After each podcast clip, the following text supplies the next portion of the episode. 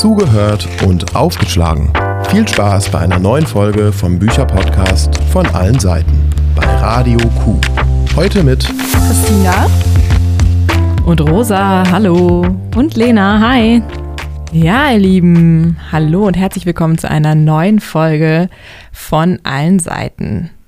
Und wie ihr mitbekommen habt, haben wir heute wieder Verstärkung und jemanden neuen bei uns im Team. Hallo Christina. Hi. Ja, ähm, wie schon gehört, ich bin Christina. Ich studiere hier in Münster Politik und Kommunikationswissenschaften und äh, lese auch liebend gern im Südpark. Und äh, weil ich meine Bücher so gerne analysiere und es allen mitteile, äh, bin ich auch hier. Wie schön. Wunderbar. Schön, dass du dabei bist. Es freut uns. Wir, wir können gut Analysefähigkeiten gebrauchen. Ich glaube, besonders für dieses Buch, was wir heute haben. Oh ja. Ja, äh, das Buch, was wir diesen Monat besprechen, ähm, das fordert wirklich Analysefähigkeiten, wie Lena schon gesagt hat. Und Lena hat das Buch auch mitgebracht. Was genau besprechen wir heute? Worum geht's? Wir haben heute von der britischen Autorin Julia Armfield das Buch Our Wives on the Sea. Und das gibt es tatsächlich noch gar nicht auf Deutsch. Deswegen äh, bitte nicht beschweren, dass wir immer so schön anglophon sind hier. ähm, das habe ich letztens, war ich im Thalia, zufällig oder in einer anderen Buch Buchhandlung eurer Wahl. Ähm, nicht sponsert. nicht sponsert, leider. Und ich habe das gesehen und dieses Cover also ich, ich musste es eigentlich mitnehmen. Es sprang in meine Tasche sozusagen. Ähm, ja, die, die Beschreibung auf dem Buchrücken hat mich auch sehr gecatcht und deswegen ist es mitgekommen. Und ich dachte mir, weil es auch so ein bisschen um äh, Queerness in dem Buch geht, beziehungsweise ja, so nebenher das einfach läuft, wir haben zwei lesbische Hauptcharaktere, ähm, dachte ich mir, Juni was gibt's Besseres? Machen wir doch einfach mal dieses Buch. Ja, Happy Pride an alle, die feiern. Und ähm, das Buch passt auf jeden Fall dazu, passt auch auf anderen äh, Ebenen thematisch zu den äh, Ereignissen der letzten Tage. Super gruseliger Zufall. Wir kommen da sicherlich später nochmal drauf zu sprechen. Mhm. Aber du hast gerade schon gesagt, ähm, das Buchcover hat dich abgeholt. Das ist jetzt im Podcast immer ein bisschen schwierig, aber magst du vielleicht einmal kurz beschreiben, was du siehst? Yes, also dieses Buch, wir haben erstmal so eine schöne korallenrosa Farbe, ähm, die das Ganze umrahmt. Und dann haben wir irgendwie das, also ich, ich habe irgendwie das Gefühl, ich stehe so ein bisschen unter der Dusche und sehe jemanden durch die Glaswand, während das Wasser an der Wand runterläuft. Ähm, meine Frau steht dahinter und guckt mich etwas schockiert an. Ähm, und ja, es läuft irgendwie so, ja, es ist nicht unbedingt Wasser, aber auch nicht wirklich was anderes. Irgendwie durchsichtig, tropft es so ein bisschen runter. Und äh, dann in einer sehr schönen Serifschrift der Titel und ein bisschen Lob von unter anderem Florence Welch. Ähm, schadet auch nicht, glaube ich, und ja, also jetzt, wo ich es gelesen habe, kann ich auf jeden Fall sagen, äh, das Cover passt auch sehr gut, aber es sieht auch einfach ästhetisch schön aus irgendwie. Also ja, das, das, gefällt mir sehr gut. Wie habt ihr das? Wie fandet ihr das Cover? Boah, äh, fast bisschen ästhetischer, als mir am Ende das Buch vorkam, aber es hat auf jeden Fall einen super gecatcht, also kriegt einen Pluspunkt. Ja, genau. Also ich glaube, dass der Inhalt und das Cover nicht unbedingt so super krass. Naja, also, okay. Es passt ein Stück weit zusammen, was dieses ganze Zerfließen und Zerlaufen und so weiter angeht. Da kommen wir auch nochmal später gleich drauf. Ähm, aber ich glaube, so die Ästhetik war für die Geschichte an selber fast ein bisschen zu schön. Ja. Weil die Geschichte an vielen Ecken halt gar nicht so schön ist. Ähm, bevor wir jetzt aber auf die schönen oder nicht so schönen Seiten äh, dieser Geschichte äh, zu sprechen kommen, hören wir uns einmal an, was es über die Autorin so zu erzählen gibt. Net to know. Julia Armfield ist eine britische Schriftstellerin, die mit Anfang 30 bereits einige Auszeichnungen hat. Sie kommt gebürtig aus London, wo sie auch Literatur studiert hat. Seit 2016 hat sie mehrere Kurzgeschichten und Sachbeiträge veröffentlicht.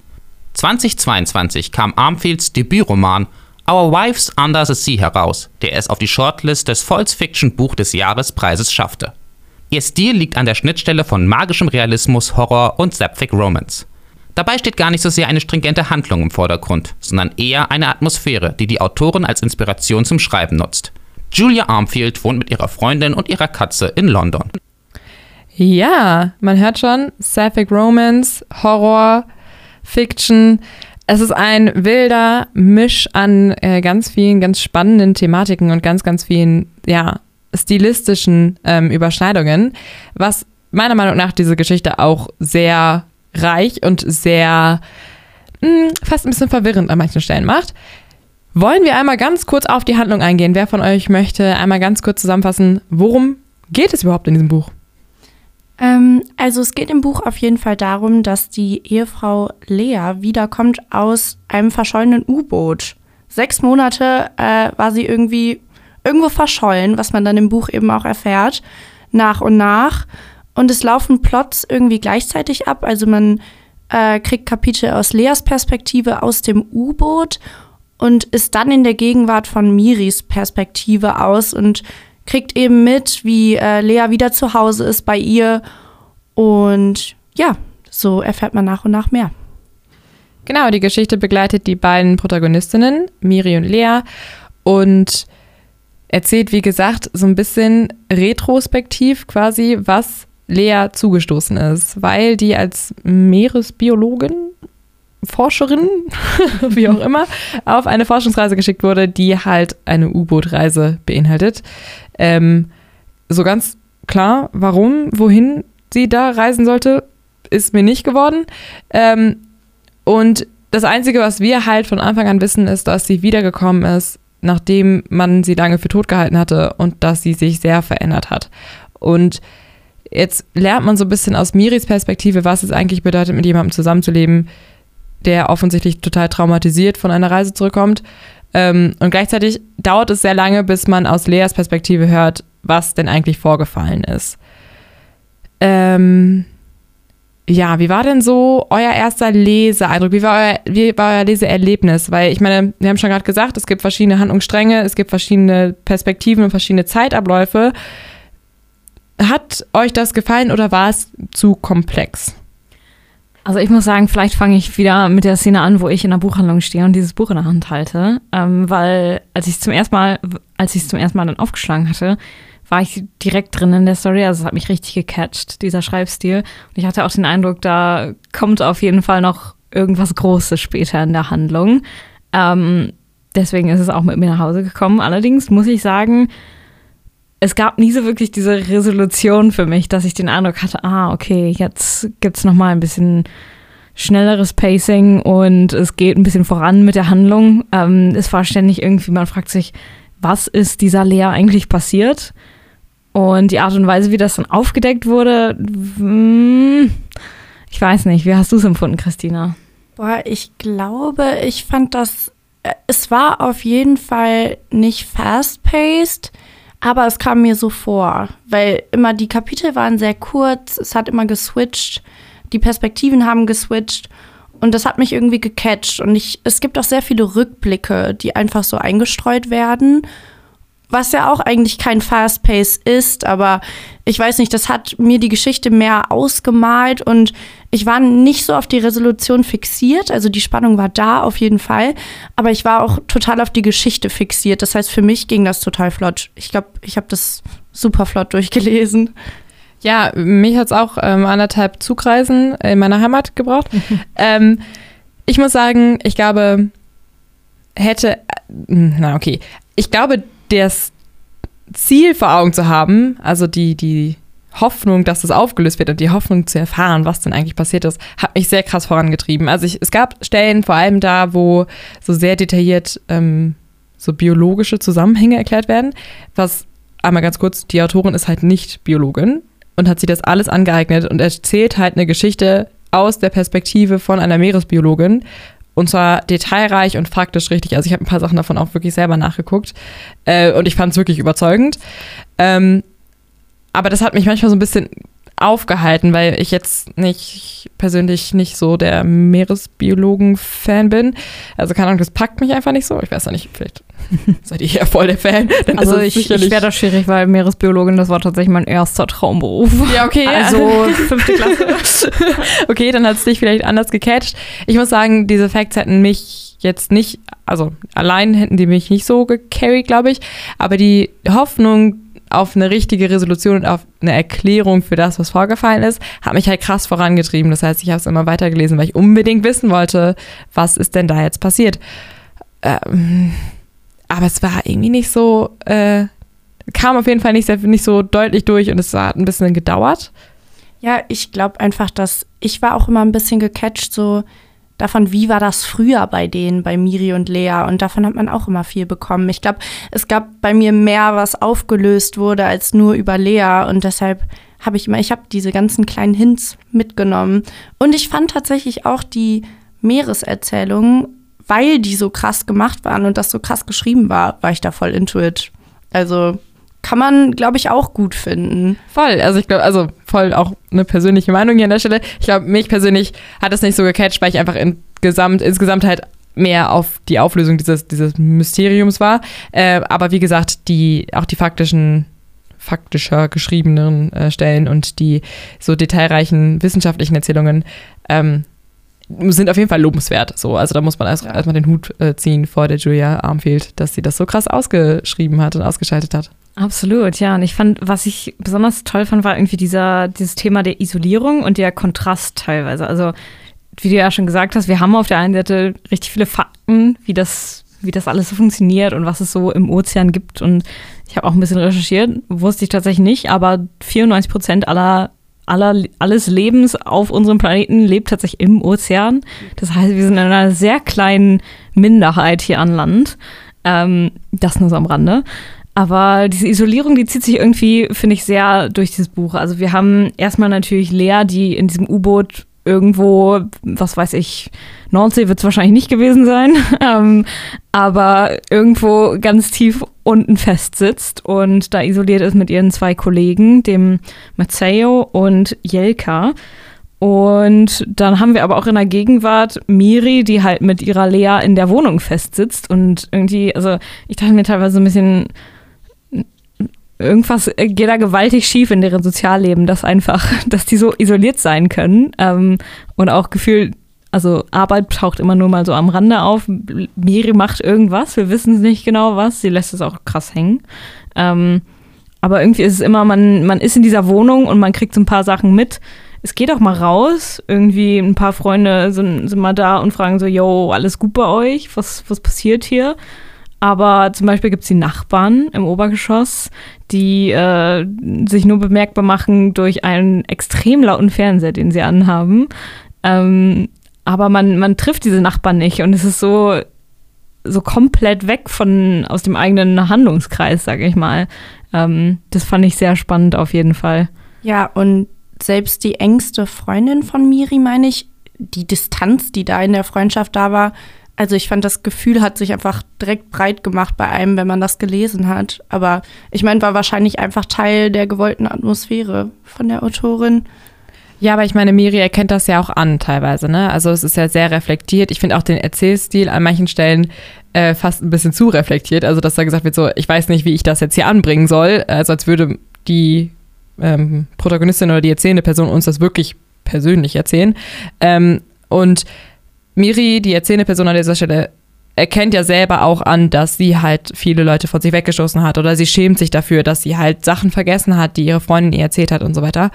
Ähm, und ich glaube, das spielt halt krass da rein, wie es eigentlich, also wie es man sich eine Lebensrealität vorstellen kann, wenn das Leben so eingenommen wird von einer Person, die halt so traumatisiert ist, wie die Lea es eben ist. Ähm, und ich finde, das zeigt sich auch krass im Umgang generell mit Nebencharakteren in diesem Buch, dass halt der Fokus so krass auf die zwei Protagonistinnen ist, dass die Nebencharaktere halt überhaupt keine Substanz haben und normalerweise würde mich das super stören. Also normalerweise würde ich sagen, boah, ey, egal wie unwichtig ein Charakter ist, gibt mir ein bisschen was an die Hand. Aber dadurch, dass es so reflektiert ist an dieser Stelle, finde ich, dass es viel bezeichnender zu den Beziehungen zwischen diesen Menschen ist. Ähm, als es jetzt halt in irgendwie anderen Büchern ist, die ich jetzt an dieser Stelle wahrscheinlich sehr krass kritisiert hätte. Ja, wir haben ja auch quasi diese zwei Hauptcharaktere, die dann wirklich den gesamten Fokus bekommen, weil sie natürlich beide auch eine Stimme bekommen im Buch. Ähm, wie habt ihr das empfunden? Also fandet ihr, die waren gut ausformuliert, die hatten irgendwie einen glaubbaren Hintergrund oder was war da eure Einstellung?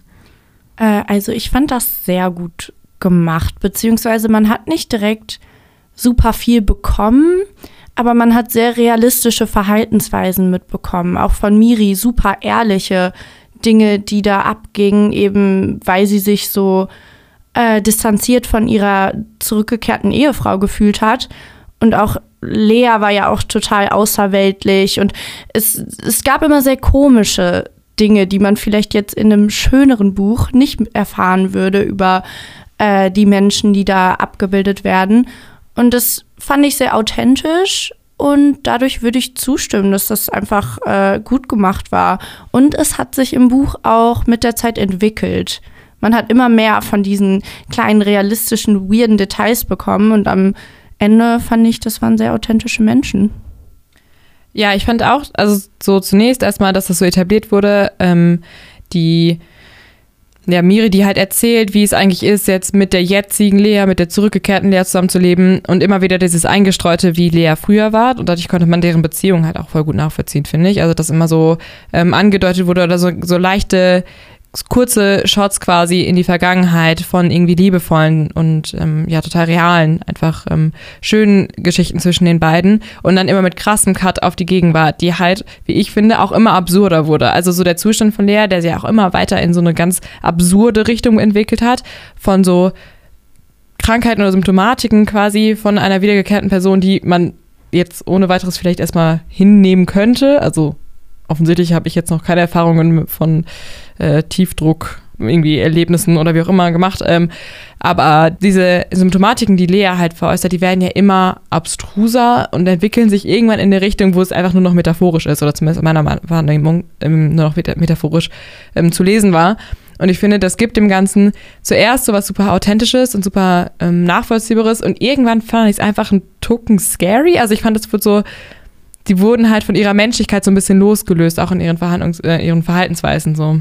Kann man vielleicht noch mal kurz illustrieren zum Hintergrund. Also Lea ist irgendwie, dass sie, seit sie zurück ist, ständig einfach nur noch im Wasser sein will und auch zunehmend im Salzwasser. Also dass äh, Miri dann quasi äh, das Bad läufen lässt und so Kochsalz reintut, einfach nur damit Lea irgendwie happy ist. Und gegen Ende kann Lea auch tatsächlich nicht mehr Luft atmen, sondern muss un irgendwie unter Wasser sein für mehrere Stunden. Ähm, und ich stelle mir das ein bisschen vor. Kennt ihr diesen Fisch, diese, der irgendwie so, so Blobfisch oder so heißt der? Keine Ahnung. Ja. Ein bisschen ja. stelle ich mir leer am Ende vor, tatsächlich, weil es auch diese, ja, dieses, diese Bildlichkeit gibt davon, dass sie quasi zerfließt fast und diesen komischen Schleim entwickelt. So ein Rückstand wird es, wird es beschrieben, was auch immer das sein soll. Irgendwas passiert da in ihr, was irgendwie nicht so ganz normal ist. Also ich fand das in den Rückblicken umso lobenswerter, dass man irgendwie Lea ein bisschen lieben gelernt hat. Ich fand es auch umso tragischer dann. Eben man kriegt die ganze Zeit diese absurde und wirklich tragische Entwicklung mit und kriegt die Rückblicke und man mag Lea. Das ist, äh, fand ich sehr schockierend, aber auch sehr genial gemacht. Voll. Und ich fand vor allem dieser Aspekt, dass man halt versteht, warum die beiden überhaupt in dieser Beziehung sind, macht es für mich eben, also so wie du auch gesagt hast, auch einfach tragischer zu sehen, wie langsam oder wie sich diese lieben, liebevollen, diese ehrlichen, diese tiefgehenden Gefühle von Miri immer mehr in so eine gewisse, ja, in so ein Ressentiment, in so, in so, ein, so eine, ja, fast schon Aggression, die wird immer, immer passiv-aggressiver, sie kann es einfach irgendwann nicht mehr tragen und ertragen und ähm, ja, die wird auch immer reservierter und resigniert irgendwann auch so ein Stückchen ihrer eigenen Beziehung und eben auch ihrer Partnerin gegenüber, ne? Weil sie halt aus der Situation, dass sie halt erstmal natürlich ihre Frau verabschieden musste, als sie auf diese Forschungsreise gegangen ist. Und dann halt der Cut kam von wegen, irgendwas ist passiert. Sie hat nur, nur sporadisch Nachrichten bekommen, dass sie halt, dass diese Forschungsexpedition irgendwie nicht so verlaufen ist, wie sie verlaufen sollte.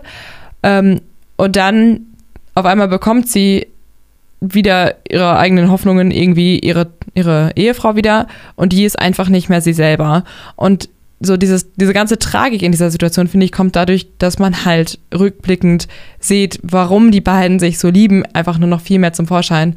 Und das hat mich richtig traurig gemacht und ist im Endeffekt vielleicht für mich ein bisschen in dieser Absurdität der Geschichte untergegangen.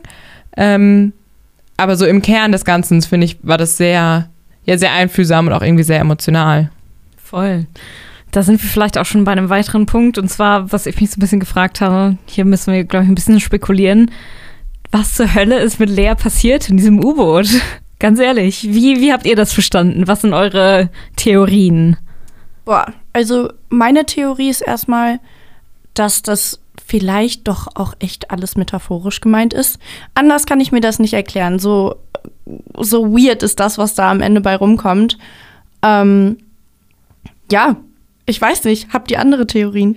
Ich bin auch äh, hin und her gerissen dazwischen, wie ernst gemeint die Erzählungen von Lea sind ähm, und auch wie man, also wie die dem Leser quasi verkauft werden. Es ist ja so, dass wir wissen, dass Lea in einem Zustand ist, in dem sie nicht unbedingt zurechnungsfähig ist, nachdem sie zurückkommt. Und sie als erzählende Person wird für mich im Laufe der Geschichte auch immer unzuverlässiger. Also mir ist immer bewusster geworden, dass man dem vielleicht nicht Glauben schenken kann, äh, was sie eigentlich so dem der lesenden Person erzählt. Und genau, sie sagt halt irgendwie, dass sie mit ihren beiden KollegInnen da irgendwie auf diese ähm, Expedition geschickt wurde. Und erstmal lief alles tutti, alles super. Und dann, zack, auf einmal Kommunikation zur Erde abgeschnitten. Also, das heißt, die ganzen anderen Leben, überlebenswichtigen Einheiten, also Sauerstoff und irgendwie die Waschnische und so weiter, das, auch der, die Druckkammer, das, das lief alles noch. Das heißt, sie konnten da locker überleben, aber sie konnten halt nicht mehr weiter, also die, der Motor war aus ähm, und eben auch die Kommunikation nach außen. Das heißt, sie wussten überhaupt nicht, was los war und es scheint, als wäre es irgendwie so ein Unfall.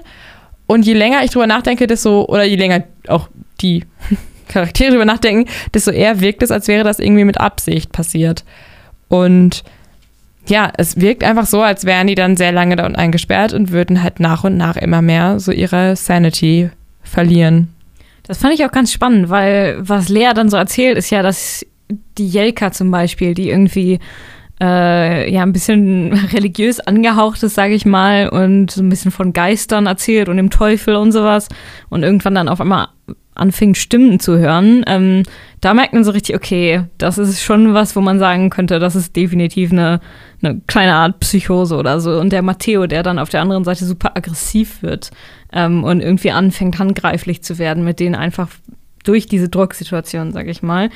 Und das zu Lea, aber mit Lea irgendwie gar nicht so wirklich passiert. Also sie chillt da nur so ein bisschen und sie findet das auch alles ziemlich blöd, aber man merkt jetzt nicht so, dass sie so einen Abstieg in, ins, in die Verrücktheit oder so hat, sage ich mal.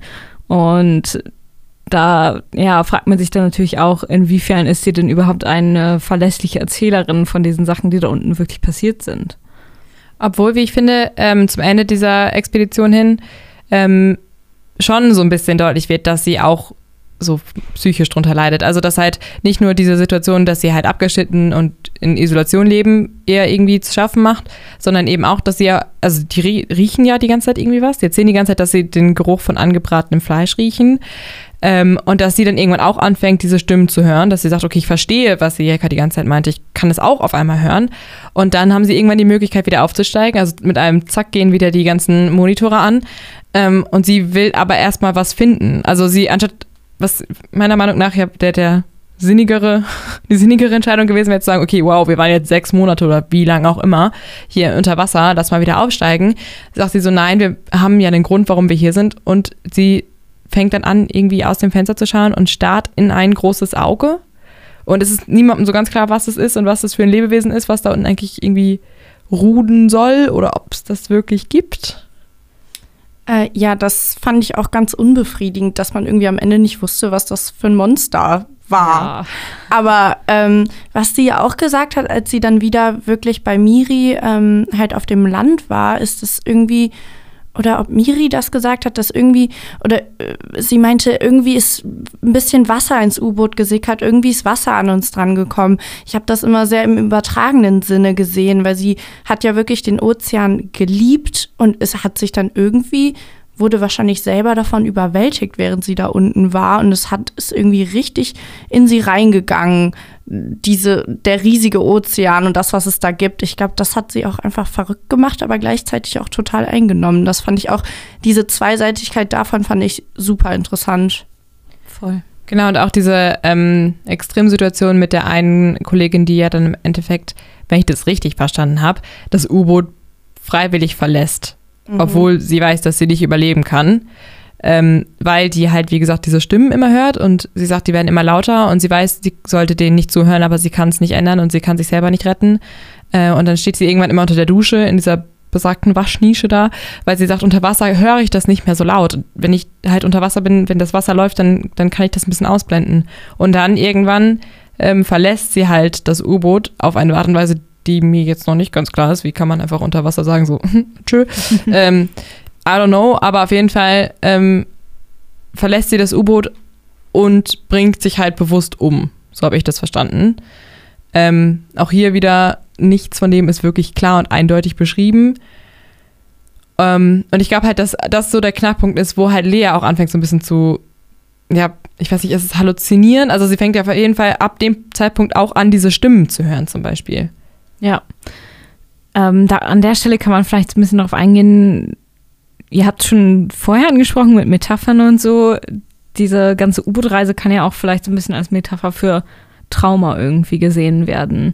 Ähm, und auch gerade auf die, also wie, wie das ist, wenn jemand zurückkommt von, von einem ganz dunklen Ort und dann man irgendwie mit dieser Person leben muss und umgehen muss, sage ich mal. Ähm, wie habt ihr diese Metapher irgendwie verstanden? Aber ich habe die U-Boot-Reise erstmal für voll genommen. Also das habe das hab ich mir erstmal erzählen lassen und da war ich voll drin. Aber dann, als sie wiederkam und die Symptome und alles sehr übernatürlich wurde, da habe ich mich dann gefragt, okay, vielleicht ist das wirklich eine Metapher, dass sie eben langsam davon fließt und nicht mehr wirklich bei Miri sein kann. Ähm, ja. Äh, ja, genau. Also ich habe auch erst beim, jetzt wo du sagst, vielleicht wieder löst sich bei mir wieder eine, eine, eine neue, neue Idee. Das ist immer so. Also oft im Studio und das dann im Gespräch auf einmal sich neue Gedanken entwickeln. Ähm, aber ich habe auch, wie gesagt, erstmal diese U-Boot-Reise an sich erstmal geglaubt ähm, und habe dann auch zunächst die ersten Symptomatiken irgendwie geglaubt, also dass sie dann irgendwie fängt es das an, dass die aus den Poren blutet mhm. Und aus dem Zahnfleisch blutet und so weiter, weil der Druckausgleich, also quasi durch, durch diesen krassen Druckunterschied und das Aufsteigen und so weiter, dass sich das irgendwie, keine Ahnung, wie gesagt, ich bin keine Meeresbiologin und auch keine Expertin, was Tief- und Hochdruck-Erlebnisse ähm, angeht. Ähm, aber so, das habe ich erst mal geglaubt. Und es hat ein Stück gedauert, bis ich angefangen habe, das anzuzweifeln, weil diese Sachen halt immer extremer werden. Also, wie gesagt, Lea fängt an, immer längere Zeiten unter Wasser zu bleiben und im Wasser. Die kommt quasi nicht mehr aus der Badewanne raus. Die isst kaum noch und trinkt nur noch Salzwasser. Ähm, also auch da muss Miri mal Salz in das Wasser rühren. Ähm, und sie hinterlässt halt irgendwie, wie gesagt, so einen schmierigen, schmandigen Rand in der Badewanne und so weiter. Und es fühlt sich so ein bisschen an, als würde sich ihre Haut auflösen. Und dann kam so ein ganz krass einschneidendes Erlebnis, wo ich gesagt habe, so, okay, what the fuck? Weil da verliert ihr einfach, sie kommt aus dem Bad und ihr Auge zerläuft einfach Mhm. Und es läuft einfach so aus ihrer Höhle raus und an keinem Punkt sagen die mal so, ja, lass mal zum Arzt gehen oder so. Also an keinem Punkt ist da irgendwie eine Notfallsituation, weil Lea halt immer sagt, ja, es wird schon besser, es wird schon besser und es geht mir bald wieder gut. Das fand ich auch krass. Gegen Ende ist eine Stelle, wo dann sie quasi ihr ganzer Körper so ein bisschen anfängt, schwammig zu werden. Und äh, irgendwann sagt Miri dann halt auch, sie holt sich Hilfe dazu. Und die Hilfe ist dann einfach, dass sie zum Meer fahren, um, um Lea quasi ins Meer zu legen oder so. Know, sie, die denken noch nicht mal, lass doch mal zum Krankenhaus gehen oder so. Aber ich glaube, das, also es hat auch sehr gut damit zusammengepasst, dass ähm, meiner Meinung nach, dass Lea von so einem komischen Center ähm, auf diese Mission quasi geschickt wurde. Man kriegt so ein bisschen vage die Idee, dass es irgendwas Regierungsmäßiges oder so, vielleicht so ein bisschen wie das, keine Ahnung, Alfred Wegener Institut in Deutschland oder so. Ähm, und dann, ja, die sind irgendwie auch ständig so unerreichbar. Das heißt, den Autoritäten kann man quasi nicht vertrauen in diesem Fall. Ähm, und ja, man ist irgendwie, man ist sehr auf sich allein gestellt. Das fand ich irgendwie, ja, also ich kam vorhin schon, aber diese Isolierungserfahrung, das fand ich irgendwie am spannendsten so beim, beim Lesen. Und man kann sich auch irgendwie nur äh, versuchen zu erklären, was da mit Lea passiert, äh, indem man so die kleinen Hints, die man von der Autorin kriegt, verbindet. Also ich fand in den Ocean Stories und das, was sie da beschrieben hat, also was aus Leas Perspektive beschrieben wurde, was sie wusste, war häufig auch was, was da mit ihr passiert ist. So, sie hat zum Beispiel über Quallen geredet und sie wurde auf einmal auch durchsichtig und schleimig und oder es wurde über Haihaut geredet und sie hat diesen weirden, diese weirde Paste, die dann irgendwie in der Badewanne bleibt. Ich weiß nicht, ich finde, das unterstreicht nochmal so die These, dass sie irgendwie was vom Ozean mitnimmt, metaphorisch, dass sie irgendwie so zum Ozean wird. Anders kann man sich das gar nicht so richtig erklären.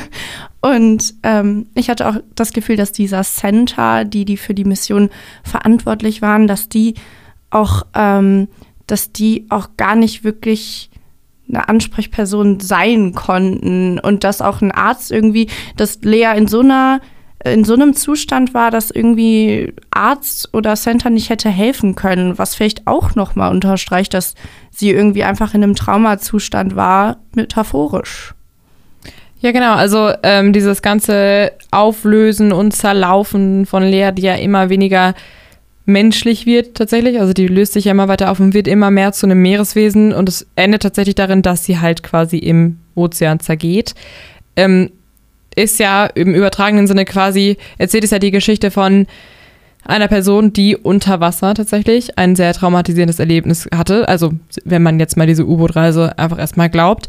Ähm, und dann das quasi in sich trägt und halt quasi davon irgendwann aufgelöst wird. Also dass halt das Trauma sie quasi einfach überwältigt und dann ähm, fängt für mich an der Stelle halt so ein bisschen auch die Geschichte mehr an Sinn zu machen, wenn man halt sich erstmal darauf einlassen kann, dass äh, das vielleicht alles gar nicht stimmt, was man da so liest. Ja. Also es, äh, es, erfordert auf jeden Fall ähm, sehr viel Fantasie und auch eine gewisse, ähm, ja, muss ein bisschen seine Suspension loslassen können. Absolut, ja. Da sind wir vielleicht auch bei einem anderen Thema nochmal, und zwar die Metaphern und Vergleiche, die einfach während des Schreibens, sage ich mal, von Julia Armfield benutzt werden, beziehungsweise auch, ja, der, der Schreibstil generell. Also ich fand den manchmal schon sehr expressiv einfach so und auch nicht immer vielleicht im guten Sinne. Ähm, wie war denn eigentlich eure Leseerfahrung so? Also ich meine, ihr habt schon gesagt, ihr konntet es relativ schnell und flott durchlesen. Ähm, was, was würdet ihr dazu sagen?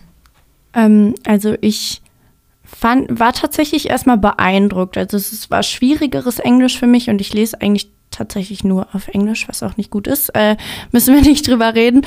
Aber ähm, ja, das hat mich erstmal beeindruckt. Äh, aber die weirden Vergleiche, also wir haben ja schon gesagt, Motive werden weirder, Vergleiche, Inhalt wird weirder. Das kann, glaube ich, auch ein bisschen too much werden. Also ich war da sehr offen, bin offen reingegangen. Aber ich kann mir vorstellen, wenn der ein oder andere das Buch aufhebt, dass äh, das ein bisschen schockierend ist und viel. Ja, viel ist, glaube ich, ein gutes Stichpunkt, also ein gutes Stichwort. Ich habe das aufgemacht. Ich habe die ersten paar Seiten gelesen, das weiß ich noch. Ich saß ähm, im wunderschönen Sonnenschein am Aasee mit meinem Freund zusammen und ähm, er hat auch gerade selber irgendwie was gelesen und ich habe die ganze Zeit so, oh wow, und, oh. und er war irgendwann so, yo, ich lese gerade so, get it together. äh, und ich meinte, ja, ich finde es einfach so schön. Also es ist einfach so expressiv und einfach so wunderschön von der Schreibweise gewesen, dass ähm, ich an dem Punkt auf jeden Fall noch nicht vermuten konnte, wie grausam tatsächlich irgendwann diese Geschichte wird. Also wie sehr grafisch das ja auch beschrieben wird. Also viel Blut, viel Gore, viel Leid tatsächlich einfach. Und ähm, ich glaube, wir haben deutlich gemacht, dass es eine interessante, aber keine schöne Geschichte ist einfach. Ja, das fand ich tatsächlich auch sehr, sehr spannend. Also mir war das gar nicht so klar, als ich das zum ersten Mal angefangen habe, dass es im Endeffekt Horror sein wird als Genre. Ja, und irgendwie hat mir das auch ein bisschen Sally Rooney-Vibes gegeben, aber in mhm. dem Sinne, dass einfach Dinge genannt werden, die andere in Büchern eher auslassen würden. Halt all die unschönen Sachen. Der Schreibstil war natürlich um einiges komplexer und fand ich, den fand ich auch sehr spannend. Ja, aber genau, Sally Rooney habe ich auch gemerkt. Also ich habe auch gedacht, so, ah, das ist was, was mir sehr liegt tatsächlich und was ich tatsächlich sehr schön finde, äh, bis dann auf einmal das ganze Übernatürliche kam und ich war so, oh, okay, Sally Rooney has left the chat. ähm, aber ja, also ich glaube, so von, so könnte man es auf jeden Fall gut umschreiben, denke ich. Ja, ich muss sagen, teilweise fand ich es schon ein bisschen zu edgy so, einfach weil es manchmal so sehr indirekte Vergleiche sind und irgendwie, es, es gab diese eine Stelle mit der Therapeutin, die sind irgendwie in einer Paartherapie und äh, dann ist die Therapeutin irgendwie sehr straight, also wird als sehr straight beschrieben. Moment, ich habe die, Stelle hier tatsächlich auch. Ähm, ja, und dann, also sowohl für ihre Sexualität, aber auch alles anderes. Und ihre Handschrift ist irgendwie absolut gerade und akkurat. Und dann wird auch irgendwie gesagt, sie rührt ihren Kaffee mit dem Messer um und so. Und dann dachte ich mir, okay, ich, ich habe es verstanden, glaube ich. Ähm, und ja, je länger ich gelesen habe, desto mehr kam das quasi durch. Das heißt, ja, ein Stück weit hatte ich manchmal das Gefühl, das Buch geht irgendwie ein bisschen zu lang. Also es wird zu viel lang gezogen. Ähm, die Handlung und in dem Sinne auch der Schreibstil. Es war, man kann sich sehr gut, also ich konnte mich sehr gut transportieren lassen, sage ich mal. Aber vielleicht ein bisschen uncontroversial, aber ich würde es tatsächlich auch sagen, man merkt, dass die Julia Armfield viel Kurzgeschichten vorher geschrieben hat. Das ist, wie wir ja im, äh, ganz am Anfang gehört haben, ihre erste, ihr erster Roman. Ähm, ich weiß nicht, vielleicht hätte das auch ganz gut als, als Kurzgeschichte funktioniert, ähm, dieses Werk. Ich weiß nicht, ob ihr da irgendwie eine Meinung zu habt. Aber ich weiß gar nicht so genau. Also ich merke auf jeden Fall, also ich verstehe, was du meinst, dieser Kurzges Kurzgeschichten-Stil. Man merkt es ein bisschen. Ich fand aber, dazu muss man sagen, dieses Buch ist wirklich nicht lang. Ähm, ich weiß nicht, wo ich krass hätte kürzen wollen, was ich hätte rauslassen wollen, ähm, um halt irgendwie den, den Umfang einer Kurzgeschichte zu wahren. Ähm, und ich glaube, das funktioniert als Roman auch ganz gut, weil das halt auch irgendwie diesen schönen Bogen beschreibt. Ne? Also von ähm, Lea kommt zurück, dann das Leben mit Lea und dann wird Lea wieder ins Meer gelassen. So. Also so ähm, finde ich, das, das ist angemessen für eine Romanlänge. So. Aber ich verstehe auf jeden Fall, was du sagst.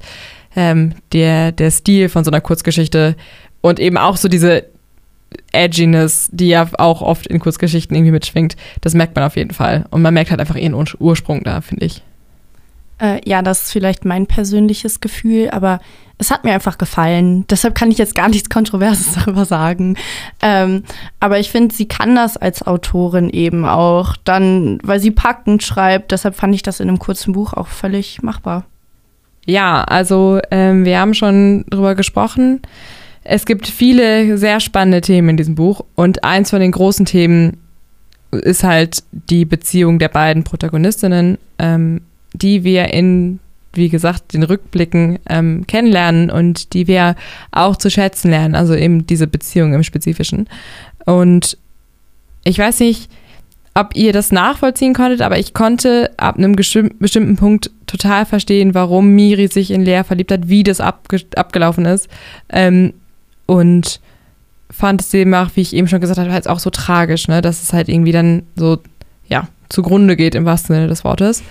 Ähm, aber damit kommen wir ja zu einem ganz, ganz großen Thema in diesem Buch, was eben diese Queerness ähm, ist, die ja in vielen, vielen Büchern einfach entweder nicht erwähnt oder halt total, ja, fast schon benutzt wird als Stilmittel und hier halt eine total schöne, wie ich finde, ganzheitliche ähm, Annahme findet. Also ähm, einfach quasi als gegeben gesetzt wird, auch erschlossen wird und auch erkundet wird und auch konfrontiert wird, aber eben auf eine Art und Weise, wo die Charaktere halt so viel mehr sind als die Queerness. Ich weiß nicht, wie ihr das wahrgenommen habt. Doch, ich fand es auch auf jeden Fall. Ich fand es sehr gut, dass es einfach, es war jetzt, es war nicht Teil der Handlung, sondern es war einfach Teil der Charaktere. Und das finde ich immer sehr schön, wenn Autoren das gut hinkriegen, Autoren und Autorinnen. Ähm, ich fand es auch, ja, es wurde einfach diese Schnittstelle gut gehandhabt, dass es, sag ich mal, eine komplett normale Beziehung natürlich ist, dass aber trotzdem manche Leute da irgendwie ein bisschen schief gucken könnten oder so. Ähm, dass wir manchmal diese Momente haben. Ich weiß nicht, wie war, wie war deine, dein Eindruck, Christina? Ja, ich fand es auch, es war halt so, wie es irgendwie im echten Leben sein sollte, dass es halt einfach normal ist und auch nicht groß hervorgehoben wird es kam natürlich auch sehr, ich glaube, Alltagssituationen von queeren Menschen vor. Wie zum Beispiel, das, es gab, glaube ich, eine Situation, wo sie auch Diskriminierung erfahren haben als Paar. Das fand ich auch gut, dass es drin war. So war es nicht zu normalisiert, sondern hat halt die Realität auch gut wiedergespiegelt. Genau, das fand ich auch super wichtig, weil ich glaube halt, dass ähm, die Realität von queeren Beziehungen eben so schlimm wie es ist, halt trotzdem noch diese Situation beinhaltet, wo die Konfrontation eben stattfindet und wo eben auch eine gewisse Form der Diskriminierung immer noch stattfindet. Und die zu verkennen, finde ich, würde dem echt nicht gut tun, weil das dann ja irgendwie eine gewisse, ja, unauthentische äh, Ader dann bekäme. Aber in eine Stelle, die ich total spannend fand, war, ähm, als die den Antrag gemacht hat ähm, und dann die beste Freundin total überrascht reagiert hat, weil, also ich glaube, Miri ist die mit den längeren Haaren. Mm, Lea hat die, Lea- kurze Haare, die kurzen Haare, ja. Genau, und Miri hat den Antrag gemacht und ihre beste Freundin war dann so, "Oh, ich bin jetzt total überrascht, weil du hast ja die langen Haare und normalerweise muss ja die Person mit den kurzen Haaren das machen. Ähm, so, und in derselben Situation merkt aber besagte Freundin halt selber total, was sie da für ein Bullshit redet und sagt so, Gott, so habe ich das gar nicht gemeint. Was ich eigentlich sagen wollte, ist einfach nur herzlichen Glückwunsch und umarmt sie ganz fest. Ähm, und diese Konfrontation in Real-Time quasi, also, ne, dass auch eben Menschen von ihren eigenen Standpunkten aus irgendwie auf der einen Seite total ähm, ja, unterstützend sein können, total supportive sein können und trotzdem irgendwie noch diese verfestigten alten Glaubensweisen und Gedankengänge haben können und sie selber dann aber trotzdem auch irgendwie konfrontieren und so weiter. Das fand ich super spannend. Ähm, und ich finde, hat dem Ganzen halt ganz, ganz viel Tiefe gegeben. Ähm, und auch die Konfrontation zwischen ähm, ja, der Bubble, in der sie halt sind, wo auch irgendwie andere queere Paare sind und irgendwie ein straightes Paar, wo die Freundin immer über ihren Freund auch immer total Oh, irgendwie ja. ablästert und der sich eigentlich total unwohl mit dem fühlt oder so. Ähm, und wo dann halt irgendwie so ein, so ein kleiner Clash kommt, also so diese sehr glücklichen Beziehungen und dann diese eine Hetero-Beziehung in einer ja trotzdem noch sehr heteronormativen Gesellschaft, die dann irgendwie genau das verkörpert, was man in einer, in einer Relationship, in einer Beziehung eben nicht will. Also ich weiß nicht. Ja, also ich würde sagen, das ist schon so ein bisschen Queer Experience, einfach, dass du manchmal das hast, die, also, ne, wir wollen ja nicht generalisieren, aber was für Probleme es manchmal in äh, heterosexuellen Beziehungen gibt, die dann durch die Queerness einer Beziehung vielleicht so ein bisschen rausgenommen werden. Ähm, und was ich aber auch sehr spannend fand, war ein- einfach dieses Grundgefühl, sage ich mal, worauf wir vielleicht auch nochmal eingehen können, ähm, was in der Einleitung schon gesagt wurde, so ein bisschen sapphische Romanze. Vielleicht hat sich der eine oder andere jetzt gefragt, was ist das? Entschuldigung, ich weiß es nicht. Im Studio gab es auf jeden Fall ein bisschen diese Energie. Ähm, ich kann das auch relativ ungenau nur beschreiben. Das ist halt einmal saphisch im Sinne von Literaturwissenschaft und im Sinne des populären Sprachgebrauchs, sage ich mal. Ähm, Sappho war im antiken Griechenland ähm, eine Dichterin, die über ja, Beziehungen zwischen Frauen geschrieben hat und irgendwie ja, von, von manchen als vielleicht die beste Dichterin überhaupt beschrieben wird. Ähm, kann ich schlecht selbst verifizieren, aber ich finde, dieses Buch hatte auch irgendwie diese, so eine besondere Atmosphäre. Also ich habe schon gemerkt, dass es das Buch selber auch irgendwie ein Stück weit von einer queeren Frau geschrieben wurde. Vielleicht auch dadurch, dass die, diese Beziehung ähm, zwischen zwei Frauen quasi nicht der Hauptplotpunkt war, sondern einfach nebenher so ein bisschen mitgelaufen ist. Genau, aber es geht ja in diesem Buch, anders als in vielen anderen Büchern, die eine queere Beziehung beschreiben, irgendwie gar nicht darum, zu der Queerness zu finden oder sich selbst in der Queerness wiederzufinden. Also ähm, es geht gar nicht darum, es hat nicht diesen Coming-of-Age-Charakter, wo halt irgendwie Leute ihre eigene Sexualität, ihre, ihre eigene Identität irgendwie erkennen und sich dann irgendwie daran irgendwie wiederfinden, sondern das ist ja so etabliert, dass es quasi gar nicht hinterfragt wird. Und ich finde, das ist ein ganz besonderer Standpunkt, der, wie ich finde, auch nur dann authentisch oder vielleicht kann man das nicht generalisieren, aber ich habe in meiner Erfahrung würde ich sagen, dass es hauptsächlich dann wirklich authentisch wiedergegeben wird, wenn Menschen eben selber diese Erfahrung gemacht haben. Also ich finde, das spiegelt sich einfach auch in der Authentik, Authentizität, schwierige Wörter, ähm, in der Authentiz Authentizität dieser Geschichte wieder. Ja, deshalb finde ich irgendwie, dass das auch eine Empfehlung ist, das zu lesen, einfach um das mitzubekommen.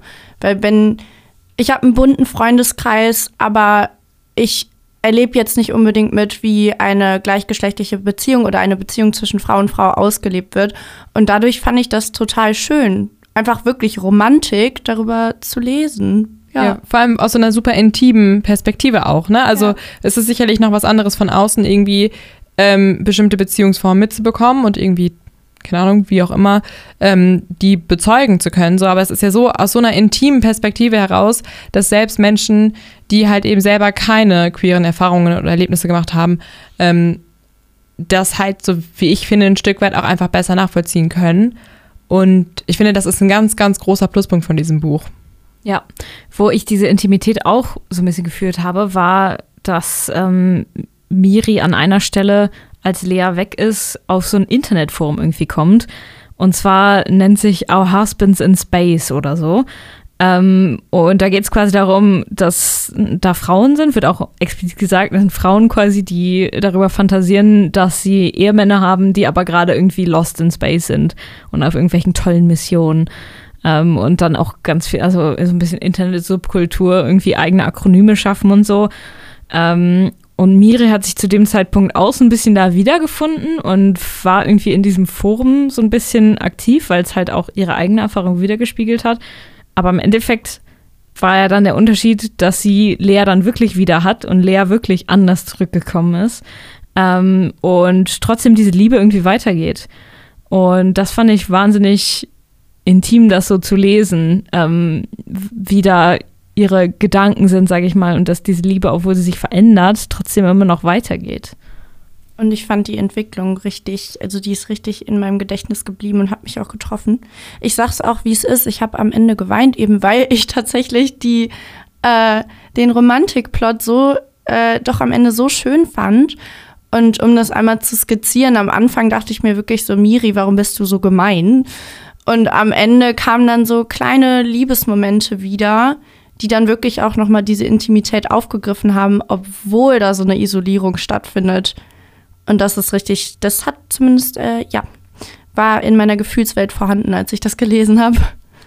Ähm, ja, zu diesem Husband in Space Forum, das hat mich, also das ist ein bisschen an mir vorbeigegangen. Ich habe mir die ganze Zeit gedacht, so, what the fuck, sowas. Ich habe halt nicht gecheckt, dass es imaginär ist. Ich habe halt gedacht, das wäre wirklich ein Forum für Menschen, die halt Leute Oh. auf Space. Ich dachte so, wie viele Menschen sind so im All unterwegs?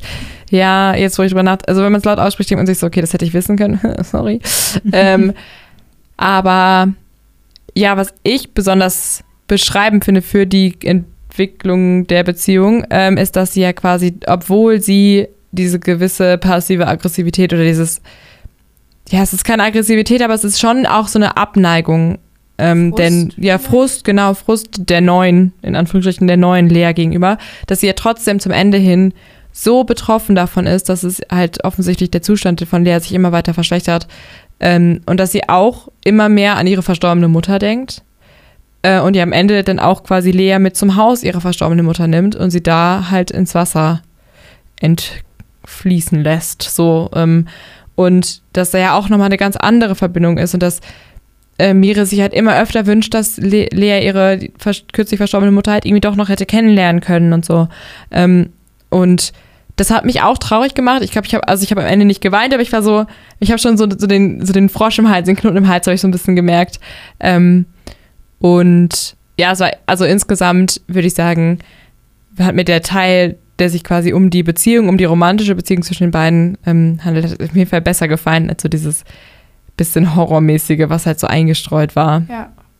Ja, aber am Ende entpuppt es sich ja auch irgendwie als Romanze raus, weil ihr habt ja auch schon gesagt, so der Thriller-Part, man kriegt nicht so richtig Befriedigung und am Ende eine Lösung und so und so ist das abgelaufen, wie man das vielleicht aus dem typischen Genre kennt. Und dadurch war ich halt am Ende so, ja, okay.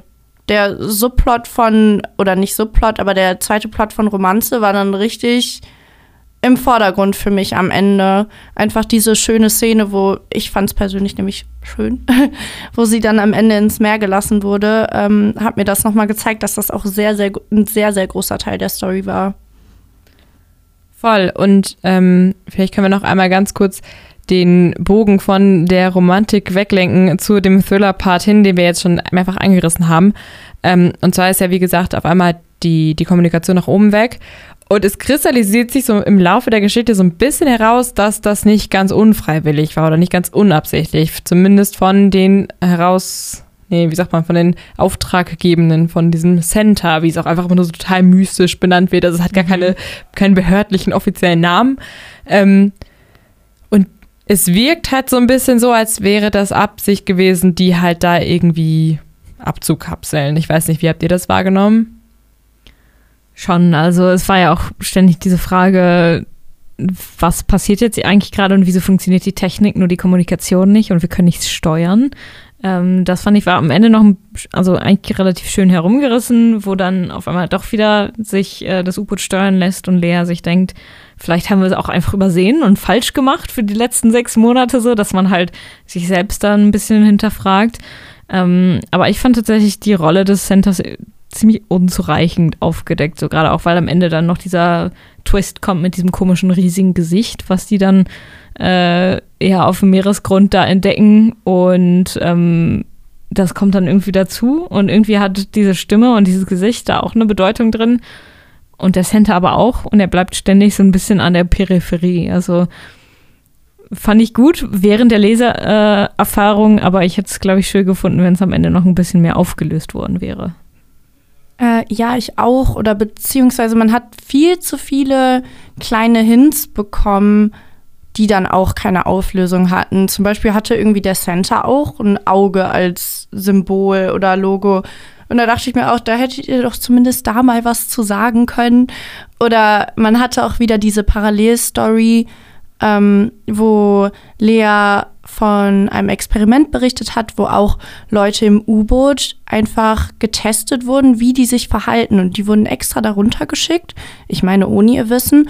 Und an denen wurde eben experimentiert, indem deren Verhalten beobachtet wurde.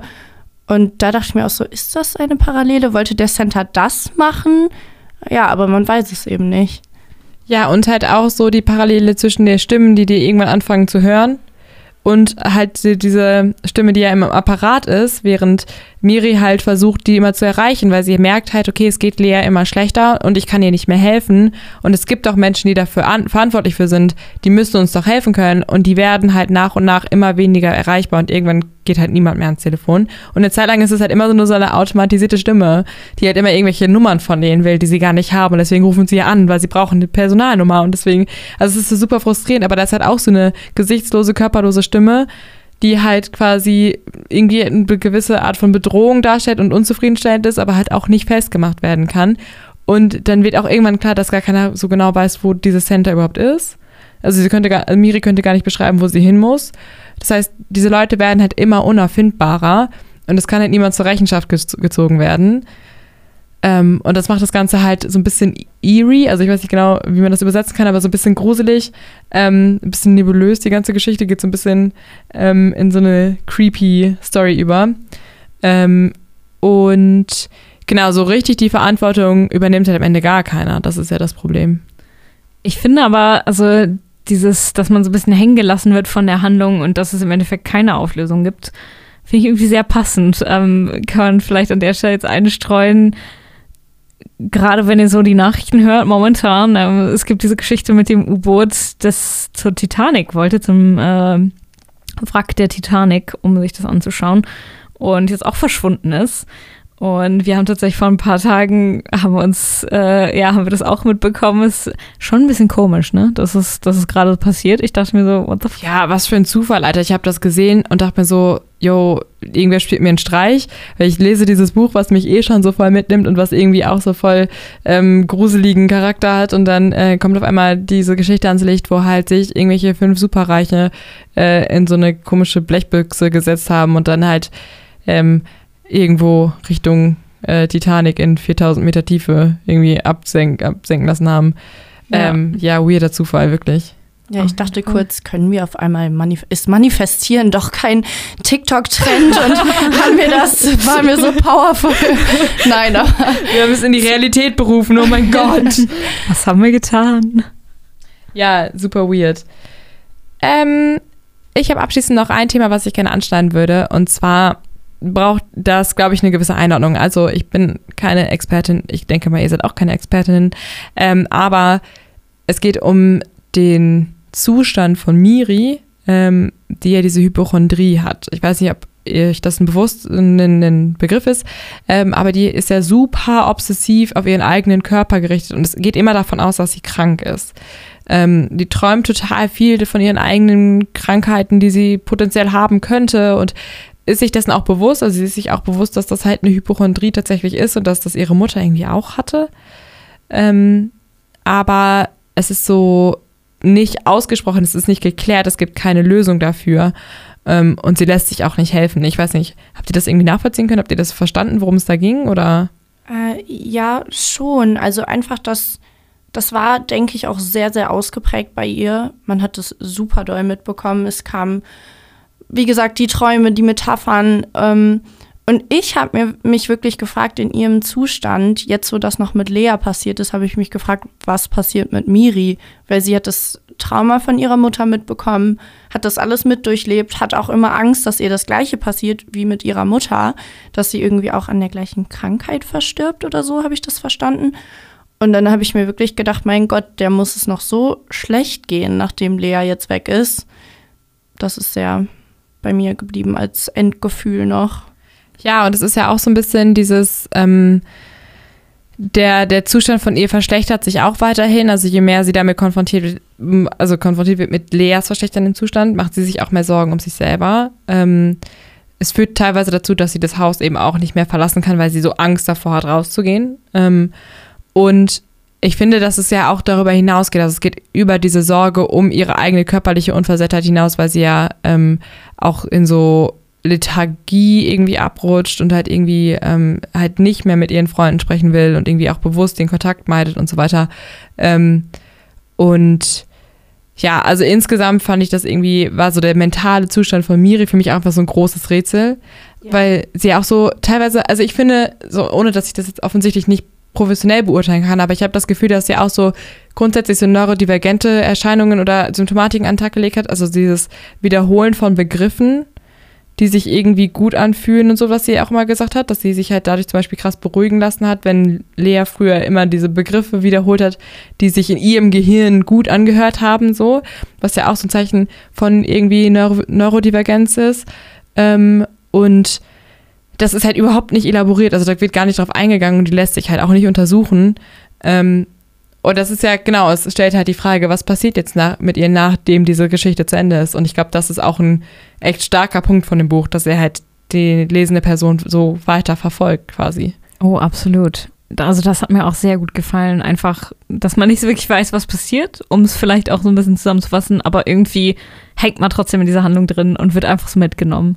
Und ich hatte den Eindruck, es ist ein fahrender Zug, auf den wir ausspringen. Er fährt auch immer noch weiter. Ich bin jetzt inzwischen wieder runter, aber ähm, ja, kann man auf jeden Fall gut verfolgen. Ich finde, es lässt sich super krass zusammenfassen, wenn man sagt, so, es geht viel weniger um die Handlung als um den Vibe. Ja. Weil dieser ja. Buch, dieses Buch ist einfach so, die Gefühle, die da mitschwingen, haben mich viel, viel mehr ergriffen als die Handlung tatsächlich, weil die Handlung halt so absurd ist irgendwann, ne? Also es geht tatsächlich für mich einfach nur um den Vibe, den man von diesem Buch kriegt, der, wie ich finde, einfach immaculate ist.